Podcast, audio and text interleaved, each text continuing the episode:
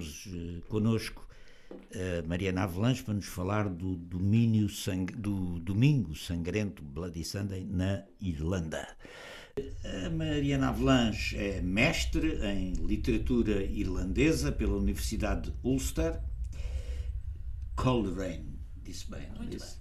Coleraine eh, é investigadora, é professora, tradutora, ativista em vários movimentos sociais desde o final dos anos 80, a luta contra a prova geral de acesso, propinas, eh, tributação das transações financeiras para a ajuda dos cidadãos, Jovens pelo Sim, Auditoria Cidadã à Dívida, o movimento que se lixa a Troika, a Conferência Democrática das Alternativas, etc.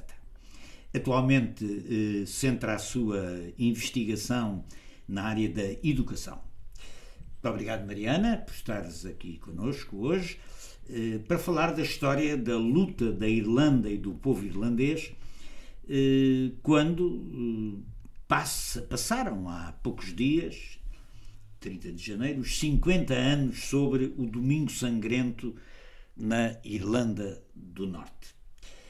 A minha primeira pergunta, Mariana, é que eh, não sei se a maioria dos nossos ouvintes eh, alguma vez eh, souberam, ouviram falar sobre o Bloody Sunday, o Domingo Sangrento em Bogside, Derry, na Irlanda do Norte, nesse dia 30 de janeiro de 1972.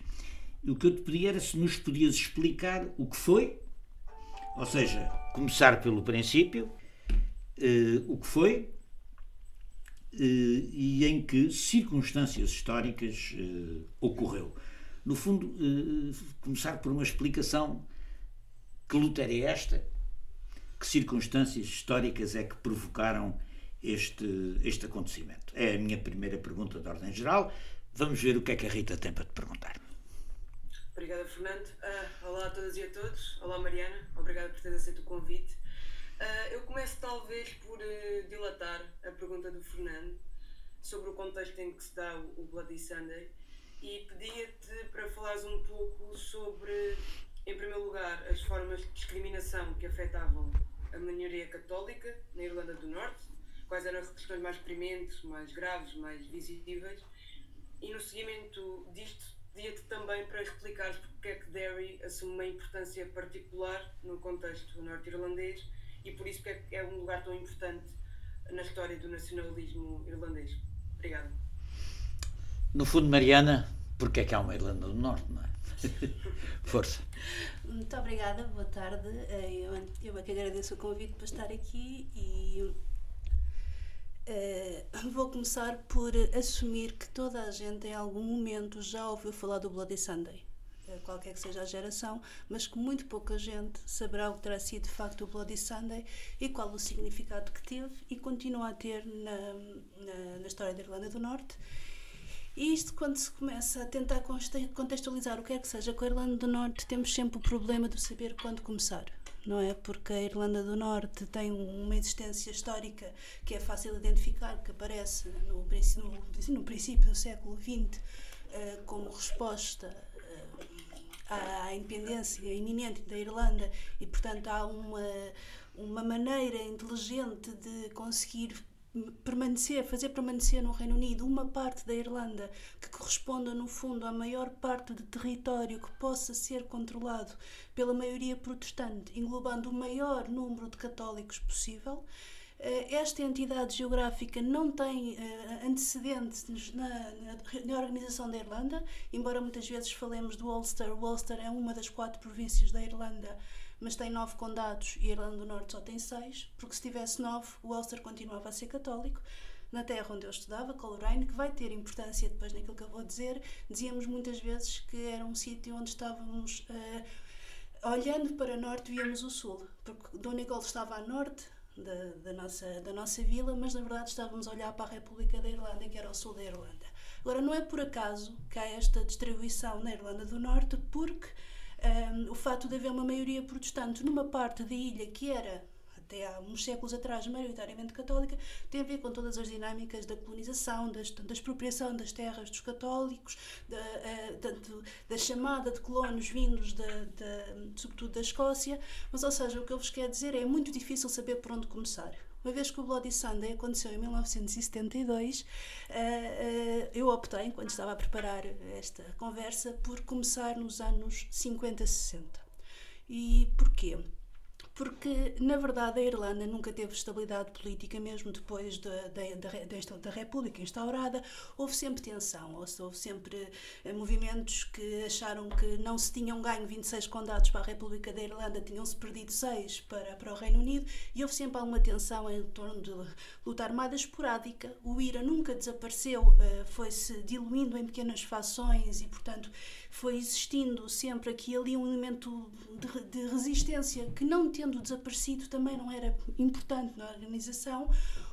Eh, o Norte foi-se desenvolvendo em linhas, isto é que é fundamental, sempre muito sectárias. Quando eu há bocado dizia que o Ulster a Irlanda do Norte correspondia ao maior, a maior parcela de território possível em que o domínio protestante se pudesse exercer pelo maior, sobre o maior número de católicos, isto tem um termo. Isto chama-se gerrymandering eu não sei traduzir isto para português, mas é um termo que é fundamental para perceber tudo em torno da Irlanda do Norte. Porquê? Porque através do gerrymandering não só conseguiu, conseguiu quem arquitetou a Irlanda do Norte, garantir que a minoria católica iria sempre permanecer uma minoria, como que proporcionalmente os direitos políticos ainda eram menores do que a minoria que eles já eram. É uma espécie de manipulação dos círculos eleitorais que também existe nos Estados Unidos com o mesmo nome, aliás. Exato. Uh, o termo vem dos Estados Unidos, era um senhor chamado Jerry que vivia em Massachusetts e que fez lá um desenho tão maléfico, parecia uma salamandra, daí o gerrymandering, exatamente o mesmo, o mesmo termo. E é não só a manipulação dos círculos eleitorais, ou seja, é também a manipulação dos círculos eleitorais através da maneira como eles são desenhados, mas depois também da maneira como o voto é distribuído. E o que é que acontece então nos anos 50? Qual é que era a realidade calma dos anos 50, 60 na Irlanda do Norte? É uma província maioritariamente protestante, com uma, maioria, com uma minoria católica discriminada a vários níveis, e isto é muito importante para perceber, porque é discriminada logo no princípio da habitação, uma das, um dos fatores principais da história de Derry é que desde o século XVIII foram, foi agregando migrantes católicos que chegavam à Irlanda do Norte, nas vagas sucessivas, que tenham a ver, tiveram a ver com a fome, com expulsões, foram chegando e por gestão da, da, daquela zona foram ficando aglomeradas numa zona muito específica, ali a zona que é o Bogside, em casas sobrelotadas. Porquê? E, e isto acontecia não só em Derry, acontecia em todo lado, mas Derry, como tinha uma população maioritariamente católica, isto tornou-se mais explosivo. Porquê? Porque não havia o princípio de uma pessoa um voto. Votava, nessa altura, quem era dono de uma empresa, uma companhia ou quem fosse dono de casa. E, portanto, ao proprietários, os proprietários, exato, ao fazer a distribuição da habitação social, que era fundamental num contexto de pobreza hum, grande, mas sobretudo marcada na, na comunidade católica, ao fazer a distribuição das casas que havia, estavam uh, que cabia ao poder político, o poder político assegurava a sua continuidade. E isto fez com que chegássemos aos anos 60, então, com Derry, e não só, mas vamos, vamos centrar-nos em Derry, uh, com uma terra onde há um problema de desemprego e brutal. Ou seja, o mesmo poder político que controla a Irlanda do Norte distribui as verbas de investimento para os centros protestantes e, portanto, Derry é uma cidade católica, é uma cidade que não tem empregos, é uma cidade que não tem casas, é uma cidade que, desculpa, pode não ter empregos e não ter casas, é uma cidade onde a classe média que existe é muito residual, mas está longe da população do centro, portanto, é uma cidade muito triste, muito abandonada, sem qualquer futuro. No entanto, nesta altura, para estamos nos anos 60, começa a haver esperança pelo mundo, começa a haver os movimentos cívicos, começa a haver esta ideia de que os povos oprimidos não têm de permanecer oprimidos para sempre. E há também uma geração na Irlanda do Norte, com foco especial em Derry, por ser católica, que conseguiu chegar à universidade é uma, geração de classe média católica que pela primeira vez na vida na, naquelas famílias está a conseguir estudar, tem novas aspirações e portanto já não se revê naquele, eh, naquele, naquela, naquele fado de que eu sou de Derry, resta-me emigrar ou ficar aqui a apodrecer, que era literalmente assim que eles descreviam. À parte disto, em 1965, com a expansão do, do, número de estudantes no ensino superior na Irlanda do Norte, era necessário abrir um novo polo da Universidade de Ulster. E o normal for, seria que fosse em Derry, que era a segunda cidade da Irlanda do Norte.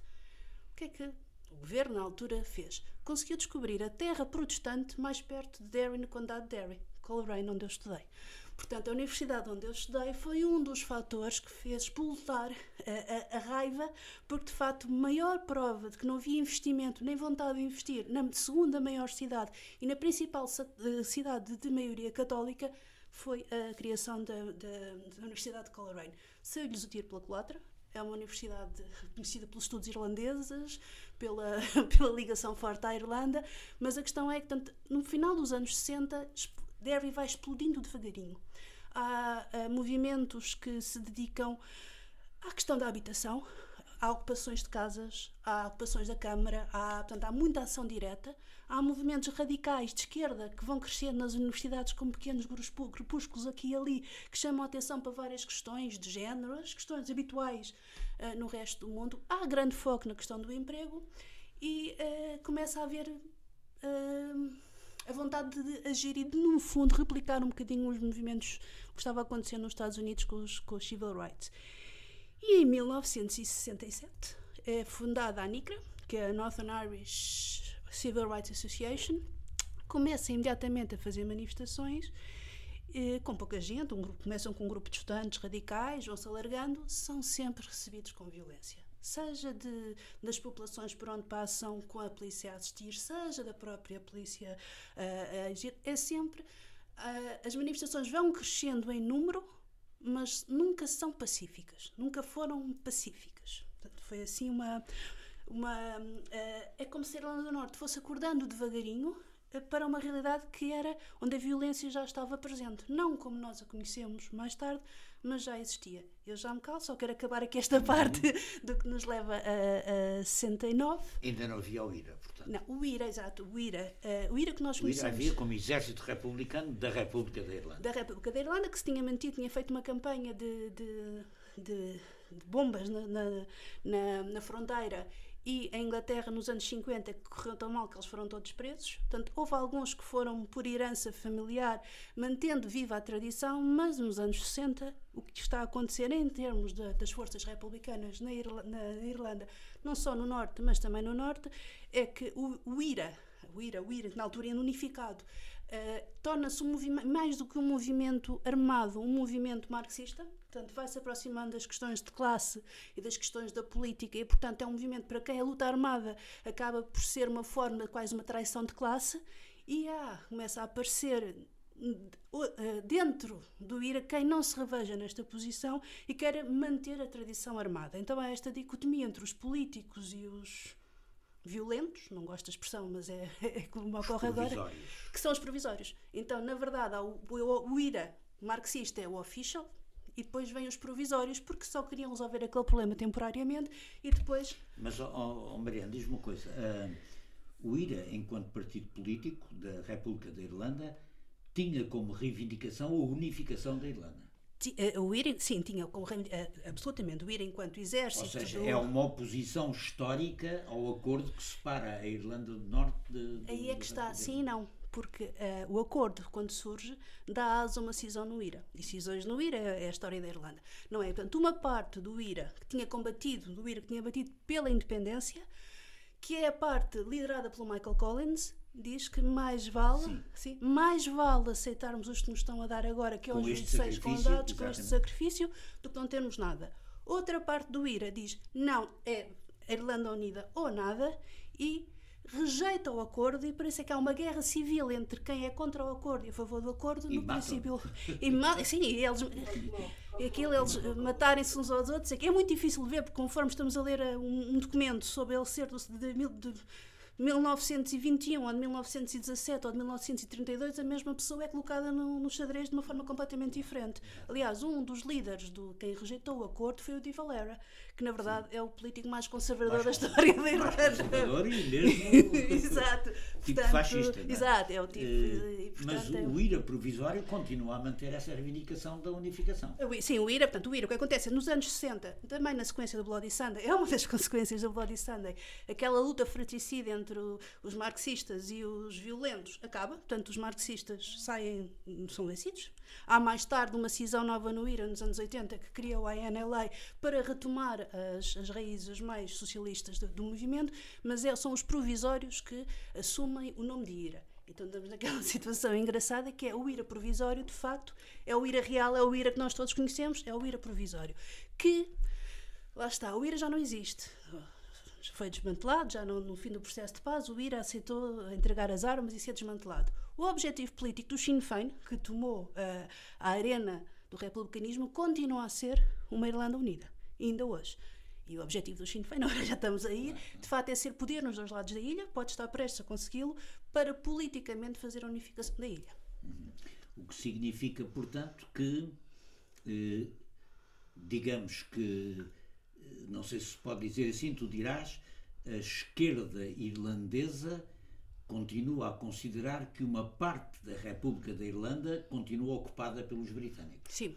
Sim, é, sim, até neste momento a esquerda irlandesa, a esquerda irlandesa foi a grande vítima de todo o século XX da luta armada na Irlanda do Norte, porque perdeu a luta na, na questão da primazia, violência ou ideologia, uh, foi, sacrificou muito a, a, carga política da luta da, da, da, emancipação das comunidades à construção de uma sociedade militarizada, o Irã é um exército para todos os efeitos, mas sim a parte maioritária da Irlanda, da esquerda na Irlanda neste momento, que é vota no Sinn Féin, a sul e a norte, revê-se numa Irlanda unida. Não se revê apenas numa Irlanda unida. O objetivo do Sinn Féin, partilhado pelo, pelo IRA, pelo próprio IRA provisório, é uma Irlanda unida e socialista. Portanto, não há de se ou seja, esta dicotomia deixou de fazer sentido agora. Sim, mas o IRA provisório continua a existir? Não, o IRA foi desmantelado. Foi todo desmantelado. Foi todo desmantelado na, na no... Esse espaço político é ocupado pelo Sinn Féin, de Sim, maneira. é completamente ocupado pelo Sinn Féin. Tem críticos, tanto a norte, mais a norte do que a sul. Há quem acha, há quem acha que não valeu a pena, ou seja, todo o, o, o Sinn Féin está no governo há várias décadas, em sempre com um partido maioritário protestante, faz parte do legado do, do do, do, do, acordo de paz e, na verdade, possivelmente o que vai unir a Irlanda é o Brexit. Agora, diz-me uma coisa. Hum, oh Rita, quando tu quiseres interromper, interrompe. Por é? acaso queria perguntar. Queria força, perguntar força, força, força, o, força. A, a ascensão que o Sinn Féin está a acontecer na Irlanda do Norte nos últimos anos. É, é, o que aconteceu no processo de paz, no, no, a partir dos anos 90, foi que o centro explodiu ou seja, tanto o processo de paz foi liderado pelas, pelas forças republicanas, pelo Sinn Féin, e a nível, um, a, a, nível um, de quem o contestava, foi muito contestado pelo DUP, que é o, o partido Ian Paisley. Eram partidos, não eram os principais partidos das suas comunidades. O SDLP e o UUP eram os partidos tradicionais embora tenham embarcado completamente no processo de paz, tenham aceitado, foram vítimas da polarização que ele ganhou. Então, o Sinn Féin tornou-se o maior partido nacionalista nos anos 90 já, foi paulatinamente ganhando espaço ao, ao SDLP e, e, está no governo desde, desde então. A sua questão é bastante mais interessante porque começou nos anos da austeridade, ou seja, libertando-se um bocadinho desta carga de o nosso principal objetivo é defender a unidade da Irlanda através da luta armada, o Sinn Féin pôde começar a dedicar-se a sul a causas sociais e implementou-se na sociedade num, num, eleitorado que se recusava a olhar para, o Sinn Féin como outra coisa que não a ala política do IRA e passou a ser um partido de direito próprio de esquerda. Exato. Eh, de qualquer maneira, falta-nos falar do Bloody Sunday. Exato, agora voltamos. o que é que aconteceu eh, então? Antes do Bloody Sunday, deixa-me falar, desculpa interromper, da, da, da minha força, época preferida em Derrick, em 1969, uh, eh, aparece hum, no meio desta convulsão que era a Irlanda, Derry Walkside, como é aquela zona assim muito isolada, foi possível ir erguendo barricadas aqui e ali e de facto tornar-se uma zona onde não entravam as forças do Estado. E é a origem do famoso Free Derry. Exato, foram, foram estabelecidas no-go zones e, e depois é perceberam no meio daquelas zonas onde ninguém, nenhum polícia entrava, que podiam Derry, aquela zona Derry estava livre, era o Free Derry. Começou por ser um cartazinho, uma coisinha uh, pequenina na parede, agora é aquele monumento branco lindíssimo onde eles podem, uh, que, que, é das boas-vindas ao, ao, ao Boxside, e onde eles podem fazer todas as campanhas políticas, ficam sempre, sempre muito bem. Então, esse processo. Uh, de, de Derry, ali uma zona livre do Estado, em agosto, sim, terá sido em agosto de 1969, vai haver uma marcha protestante. E uma marcha protestante dos Apprentice Boys que tradicionalmente atravessa uma, atravessa. Estas marchas só fazem sentido não é para ficarem no seu cantinho a, a, a, celebrar a sua cultura. Só fazem sentido se forem provocar e exibir o seu triunfalismo durante os outros o que é que aconteceu? Desta vez ao chegarem ao boxside a comunidade estava pronta. Estava organizada estava à espera, não entraram. Foram três dias da famosa Batalha do Bogside, em que de facto a, posição, a população, com coquetéis Molotov, com pedras, quase sem intervenção do IRA, porque continuava moribundo, uh, conseguiram afastar completamente a polícia e as forças protestantes, e foi assim daqueles momentos mais especiais que pode ter havido para aquela comunidade. Na sequência disto, o governo da Irlanda do Norte manda, pede ajuda aos soldados britânicos. E quando os soldados britânicos que chegam à Irlanda do Norte, isto é entendido como uma vitória dos católicos. Porquê? Tinham sido eles a derrotar as forças do Estado, que os oprimiam há tanto tempo, ao ponto de, serem, de ser preciso chamar os soldados que eles esperavam que fossem mais imparciais. Então, durante alguns tempos, há aquelas velhas coisas das senhoras a darem chá e de grande amor com o exército britânico. E estamos a falar em 69 e o Bloody Sunday é em 71. Portanto, esta relação de grande harmonia não durou muito tempo. Mas nessa altura é, é real. O exército britânico vai para a Irlanda do Norte. E é bem recebido. E é bem recebido pelos católicos. Em mil, e, portanto, estamos em 69, anos 70, 71. Mas desculpa. Uh... Uma oposição à polícia de Ulster, não é? Sim, a polícia. Como completamente enviesada, obviamente. A polícia de Ulster era feita pela RUC, que era uma força 99,9% protestante. Tinha o apoio de B-Specials, que eram grupos paramilitares um, protestantes, ou seja, a polícia era completamente do lado armado de um Estado protestante e assumia que existia para reprimir uma, a população católica. Não, não tinham vergonha nenhuma em assumi-lo, era mesmo um objetivo expresso. Um, durante os anos, portanto, com a agitação que vai haver na Irlanda do Norte nos anos 60, 69, 70, o governo britânico vai introduzir uma medida que introduz ciclicamente ao longo do século XX, que é o internment. O internment, basicamente, é o direito da polícia entrar para casa de qualquer pessoa, levá-la e ser presa sem, sem julgamento, sem, sem qualquer. Sem mandato judiciário. Sem mandato judiciário, sem nada. E então, embora o tenham feito, lá está, durante o século XX várias vezes, quando havia algum problema, desta vez a comunidade está organizada, está mobilizada, vai resistir e toda a Irlanda do Norte se mobiliza então para combater este internment. Ainda por cima eles fazem isto de uma maneira tão, tão inteligente que é prenderam toda a gente. Então, mesmo as pessoas que não tinham nada a ver com, com grandes causas republicanas, com, com com a questão social em si, foram atingidas. Então conseguiram que toda a comunidade sentisse na pele o que era o internment. E o Bloody Sunday nasce numa manifestação contra o internment. Portanto, no princípio de 1972, o governo que percebe que está a haver manifestações aqui e ali, eh, já com a atenção internacional, que é outra das novidades dos anos 70 na Irlanda do Norte, proíbe as manifestações. Mas sem efeito, percebem que, vão, que as manifestações vão continuar então, no dia 30 de janeiro está planeada uma manifestação em Derry contra o internment. E a negociação que é feita. O internment, desculpa, permitia também que a polícia tivesse presa durante um, um certo tempo uh, o preso sem nenhuma justificação a não ser o critério da polícia. O critério da polícia e depois se, se faziam o que queriam e depois libertavam e chegavam a Durante casa. quanto tempo é que os podiam ter presos? Eu penso que era ainda era bastante tempo. Agora não consigo, tinha de vir aqui. Eram uns porque meses. Eram uns meses, lá está, uhum. porque foi variando ao longo do tempo, mas eram sempre uns meses. E o que acontecia? As pessoas, quando eram libertadas, muitas vezes chegavam a casa, entravam por uma porta e voltavam a sair porque eram presas outra vez. Ou seja, era total arbitrariedade, mas eram era meses. A PIT fazia cá. Ok, pronto. pois, isso, é coisa. Eram, eram uns meses e, e que, e houve algumas, aliás, as pessoas conviveram em campos de prisão durante tanto tempo que há muitas histórias sobre o tempo em que eles estiveram juntos naqueles campos de, de internment, que na verdade serviu para formar politicamente claro. depois os, os operacionais do IRA. Então, o que é que acontece a, a 30 de janeiro? Há um acordo, os organizadores da marcha aceitam as restrições do, do Mayor, que é vocês podem fazer a manifestação, não vão até o centro de Derry, ficam pelo Parkside. E eles dizem tudo bem, é isso que vai acontecer. E começa a, chega amanhã, dia, dia 30, são cerca de 10 a 15 mil pessoas que estão naquela marcha vão manifestando-se, aproximam-se do sítio onde iriam normalmente ir para, para o centro para se dirigirem à Câmara, o exército diz não, não podem avançar. E não avançam. Acatam a ordem, dirigem-se para, para, para, para dentro do boxside, onde já estão as carrinhas, onde já estão as pessoas prontas para falar, a não ser um grupo de jovens, de miúdos, que ficam a tirar coquetéis molotov, pedras e a fazer a querer prosseguir. Isto era o cotidiano em Derry. Vamos lembrar que é uma população desempregada, pobreza, etc. Portanto, isto, jovens a tirarem pedras e coquetéis molotov à, à polícia, era o que acontecia todos os dias.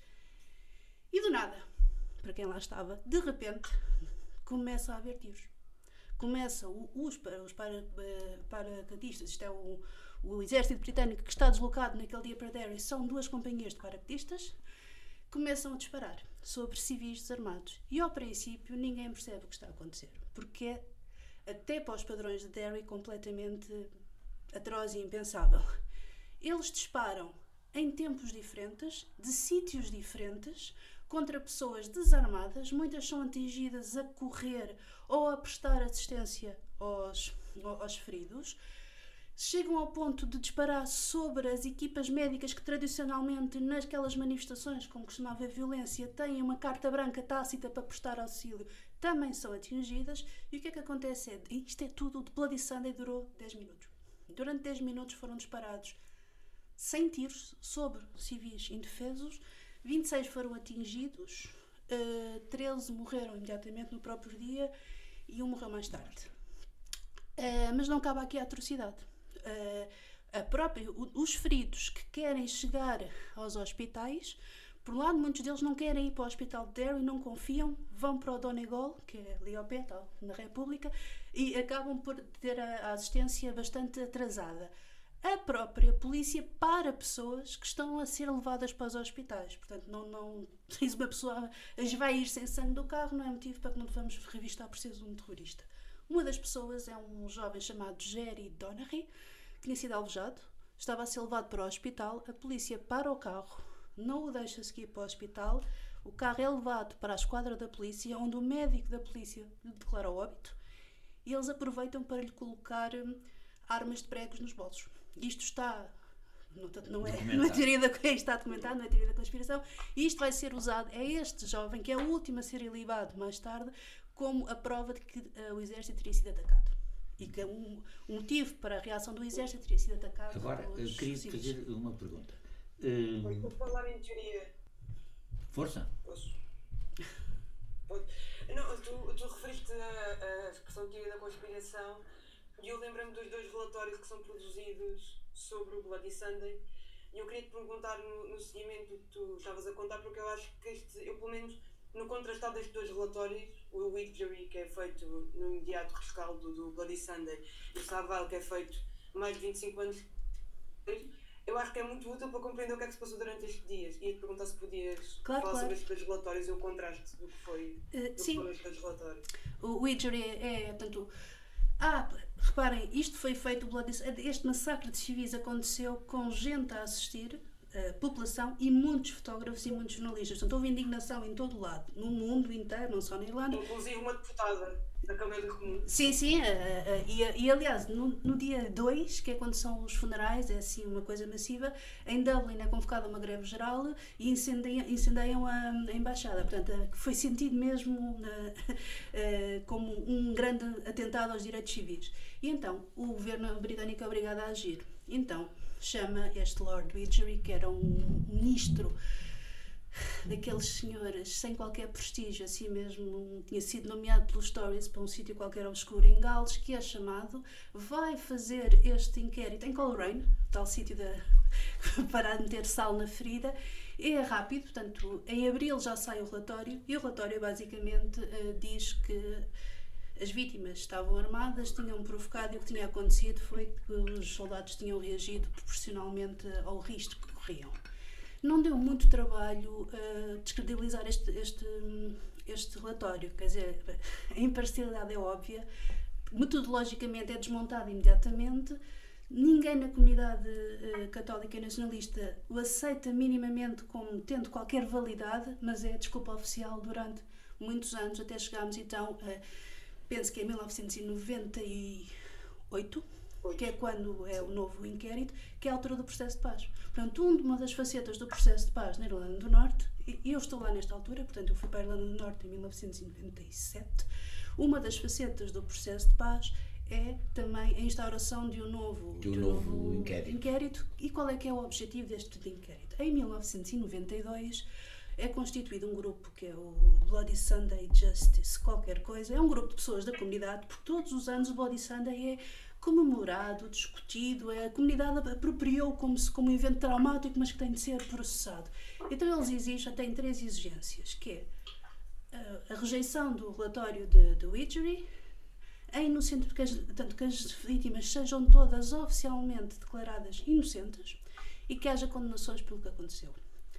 O Lord Seville faz o seu relatório, desta vez demora 12 anos a produzir resultados, não é um par de meses, e penso que é em 2010 que sai o resultado de Seville. A grande diferença a grande diferença dentro do e outro da qualidade do, do, trabalho em si é que aqui se reconhece que as vítimas estavam desarmadas. Há de facto tiros disparados em Derby, mas eles contam-nos, são cinco de dois atiradores do Official IRA, que um nem sequer ninguém dá por ele, outro é em reação aos primeiros tiros dos britânicos, não atinge ninguém e é a população que o para. Portanto, é tudo o que aconteceu do ponto de vista da réplica da população e as vítimas são todas inocentes, e, uh, mas o motivo para aquela barbárie, para aquele massacre, é identificado como soldados que se descontrolaram. Os soldados são identificados por letras, o Soldier F, o Soldier G, o Soldier U, são identificados, nunca são nomeados, mas não são responsabilizados individualmente. O que eles fizeram foi perder o controle perante uma situação uh, uhum. e, houve, explosiva. e houve alguma ordem dos superiores para abrir fogo? Esse agora é, é, é a parte mais da teoria. é, é, assim, o que é, uh, Saville aparentemente teria posto um ponto final na, na, no, na questão do Bloody Sunday. Portanto, uh, o nome das vítimas está limpo. O David Cameron pediu desculpas oficialmente em nome do Estado britânico, portanto, poderiam ter acabado a história aí. Acontece que não, porque a terceira reivindicação do, do tal grupo de, de habitantes de, de, da comissão do, do Bloody Sunday era que houvesse julgamentos. E então, em 2019, é interposta uma ação para julgar este soldado F este soldado F que é identificado, sabe-se que ele matou duas das pessoas. Uh, e acaba por cair porque uh, o tribunal considera que, que, as evidências, que as provas não são admissíveis. Em 2021, o líder do STLP vai ao Westminster e diz quem é o soldado F. É um senhor chamado David Cleary. Para mim será sempre o soldado F, que é muito mais. Uh, pronto, percebe-se muito melhor aquilo que ele fez. Um, o nome já corria há bastante tempo nas comunidades republicanas, aliás, estava escrito no boxside o soldado F é o, o, David Cleary, havia fotografias, e então, através do, da, da experiência deste soldado F, há um jornalista de uma revista online que é o The Village Magazine, David Burke, que publicou agora um livro chamado The Kitchen. Tenho de ver aqui. Desculpa, tenho de ver aqui o nome do livro por tudo o que eu vou dizer agora, se baseia na investigação deste senhor e por isso merece ser nomeado. Que é David Burke, Kitsen's Irish War. Então, qual é que é a teoria deste senhor? Este soldado F. Era bom traduzir o título. Ah, a guerra irlandesa do Kitsen. O Kitsen é o, é o, é o senhor. Este soldado F aparece, já tinha aparecido associado a um massacre que nunca ninguém fala, mas que é importante referir, que foi em 1971, em Ballymurphy, em Belfast, um bairro católico em Belfast, soldados paraquedistas entraram a matar e dispararam sobre civis e mataram 10 pessoas, incluindo a mais conhecida, uma mãe que andava à procura dos filhos e que levou um tiro na cabeça. Este soldado F é colocado nos dois locais. E não só é colocado nos dois locais, como é associado a este Kitson, que é um guru estratega do exército britânico, está na Irlanda do Norte e que tinha editado um livro chamado Low Intensity Operations, que é Operações de Baixa Intensidade, que é uma espécie de manual de técnicas de contra-insurgência, diz-se em português, uhum. que é, no fundo, o refinamento do que ele tinha aprendido no Quênia com os Mau Mau.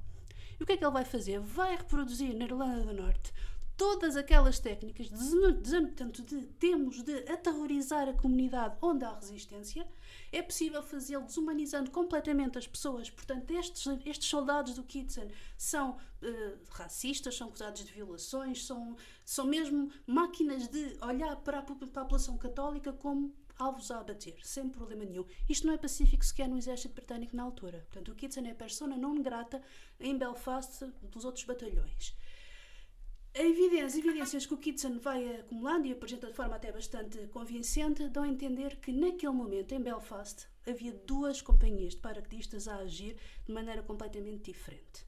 Uns, a maneira como a companhia normal se coloca no terreno faz sentido porque de facto vão impedir, estão numa posição em que vão impedir os manifestantes se eles querem ir para a cidade. Vão vestidos de forma a impedir pessoas, reagir a eventuais riots, não para a guerra. Enquanto estes, estes que são o regimento especial, que é destacado, que é o regimento do Kitsen, até márcaras de guerra têm na cara, são colocados em sítios que não faz sentido nenhum, a não ser que seja para poderem alvejar. E é verdade, se pensarmos que era de facto a estratégia assumida daquela pessoa que devemos provocar ao máximo e desrespeitar ao máximo aquela comunidade para, por um lado, naquela altura, se, tivesse, se o IRA tivesse repostado, fraco como estava, tinha sido dizimado naquele momento. E a comunidade teria, de uma vez por todas, deixado de uh, olhar para o IRA como uma fonte de proteção à resistência. E, portanto, a teoria do, do, David Burke, que é uma teoria que está a fazer escola e, portanto, é uma teoria que está a ser defendida pelos grupos também de, uh, de habitantes, porque uh, vai de encontro àquela terceira dimensão, porque não só identifica pessoas como responsáveis pelos tiros, como identifica uma cadeia de comando, essa cadeia de comando não se pode dizer que tenha sido o exército britânico num todo, mas um guru, uma pessoa de, ligada ao exército britânico, cujo historial na Irlanda do Norte, nos anos 70, de facto, eh, é tenebroso do ponto de vista da proteção das, eh, de qualquer regra de ética, se é que ela existe no combate ao terrorismo. Isto, para terminar esta parte, o que se diz muito da Irlanda é que a Irlanda é é um território colonizado pelos britânicos, mas europeu. E, portanto, tudo aquilo que os britânicos fizeram no país, no mundo inteiro, e nunca ninguém viu, quando é feito na Irlanda, é feito aos olhos do mundo.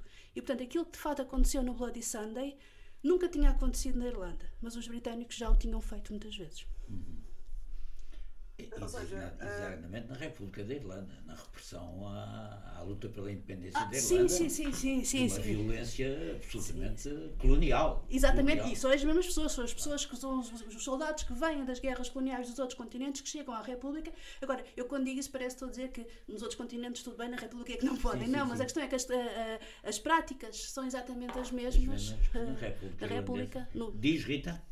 Não, ia só perguntar, ou seja, não houve ordens superiores para atacar a população, mas este, este pelotão, este grupo de paraquedistas foi lá colocado é. sabendo-se que havia um historial de violência associado a este, a este grupo. Sim, ou seja, isto é uma teoria da conspiração, até prova em contrário, mas é uma teoria da conspiração que tem bastantes bases para deixar de ser teoria da conspiração. Ou seja, deixa de ser teoria da é? conspiração quando houver.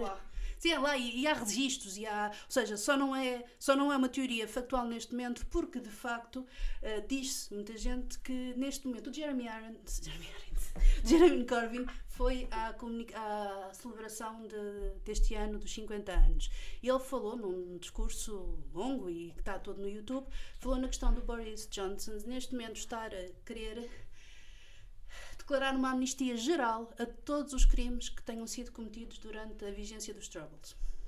Isto inclui amnistiar toda a gente do campo republicano, mas o principal objetivo é, sem dúvida alguma, amnistiar os soldados britânicos, nomeadamente estes, não pelos seus lindos olhos, mas por aquilo que eles sabem, daquilo que eles são testemunho vivo sobre o que aconteceu do ponto de vista do combate. Uh, uh, uh, ao, terrorismo, sobretudo nos anos 70, também nos 80, mas nos anos 70. Este senhor, este Kitson, foi o primeiro, por exemplo, a fazer a ligação uh, com os grupos paramilitares protestantes. Nos anos 80, a maior parte das vítimas católicas foram vítimas que foram mortas com assistência direta da polícia.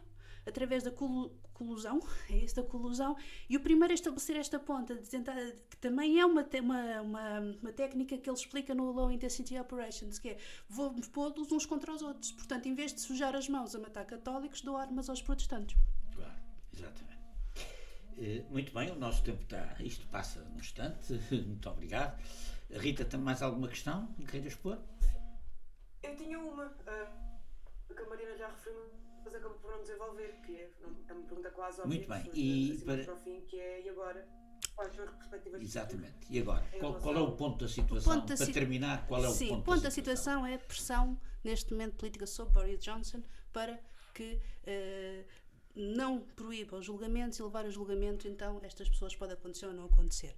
A população, a comunidade continua mobilizada. E o que é giro, vão tentar deixar de dizer isto, é que eles já não estão só mobilizados em torno da memória do Bloody Sunday. Bloody Sunday tornou-se um momento de celebração da, da resistência dos direitos humanos e da solidariedade a outras causas. Quando eu lá estive, discutia-se se os grupos LGBT podiam ou não participar na manifestação, se isso era ou não uma traição à memória das vítimas católicas. Neste momento é mais do que assumido que são parte organizadora da marcha. E, portanto, neste momento o futuro é tentar resolver a questão, tentar fechar o episódio Bloody Sunday do ponto de vista da justiça, garantindo que aquelas pessoas têm direito a que alguém seja condenado pelo que lhes fizeram e aproveitar todo o potencial da organização e de espírito comunitário para continuar a luta que é para fazer na Irlanda do Norte. Muito bem, muito obrigado.